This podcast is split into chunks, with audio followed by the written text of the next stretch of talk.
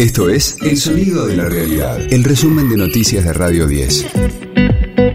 Hoy es viernes 19 de enero, mi nombre es Karina Sinali y este es el resumen de noticias de Radio 10, El Sonido de la Realidad.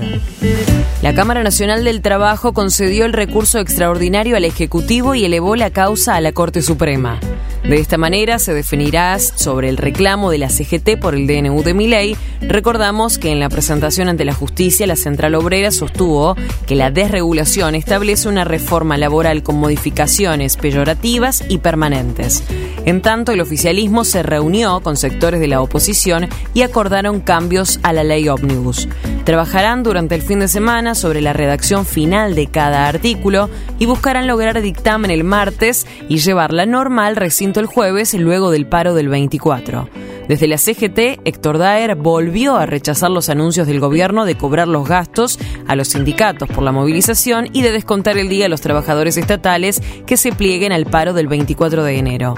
El dirigente CGTista dijo que se trata de eslogans para minimizar la protesta. Son parte de toda una serie de eslogan, de dichos y de discursos para intentar minimizar lo que va a ser una movilización del pueblo argentino demostrando que no está de acuerdo ni con lo que está establecido en el proyecto de ley ómnibus ni en el DNU que fuera girado hace poco tiempo para su tratamiento también en el Parlamento. Así que nosotros nos vamos a movilizar.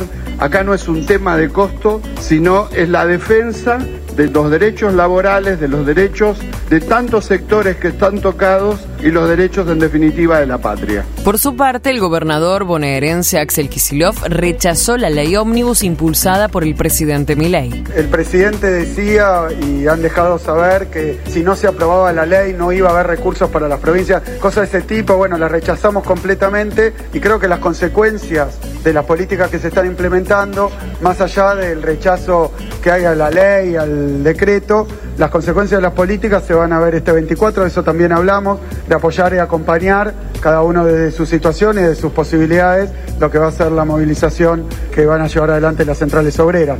De lunes a viernes, desde las 6, escucha a Gustavo Silvestre. Mañana Silvestre. En Radio 10. Nuevo amparo contra las prepagas y ya son tres las cautelares contra el DNU. La justicia volvió a fallar contra el aumento de la medicina privada a favor de la presentación que realizó un hombre de 68 años.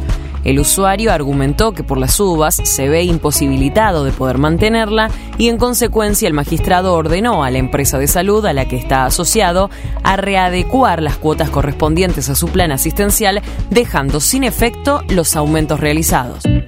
Messi se prepara para jugar su primer partido del año. Será hoy cuando el Inter de Miami enfrente a un amistoso, el seleccionado de El Salvador, desde las 22 horas Argentina, en el estadio Cuscatlán. Radio 10, el sonido de la realidad.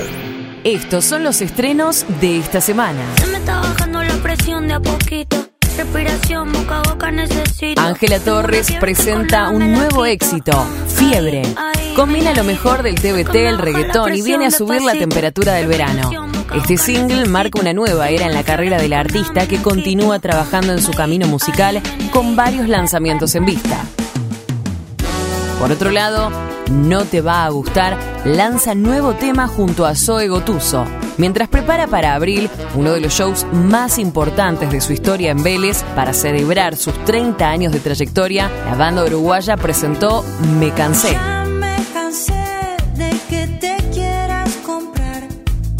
La canción se enmarca dentro de un estilo que oscila entre el funk y el soul, en un terreno en donde la voz de la artista argentina alcanza su mayor lustre.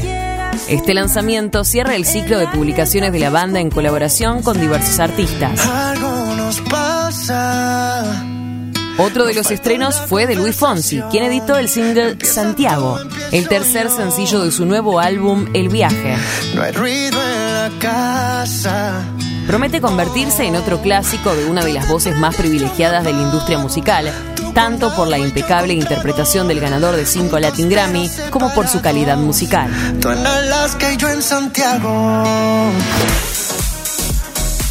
Y por último, la frutilla de la semana es para Ariana Grande, quien volvió a la música después de tres años de ausencia.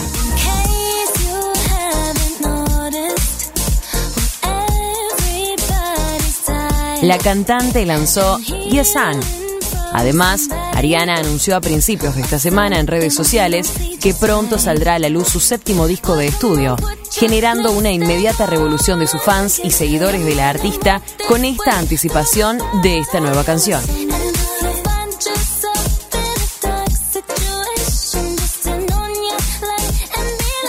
Este fue el diario del viernes 19 de enero de Radio 10, El sonido de la realidad. El resumen de noticias de Radio 10. Seguimos en redes y descarga nuestra app.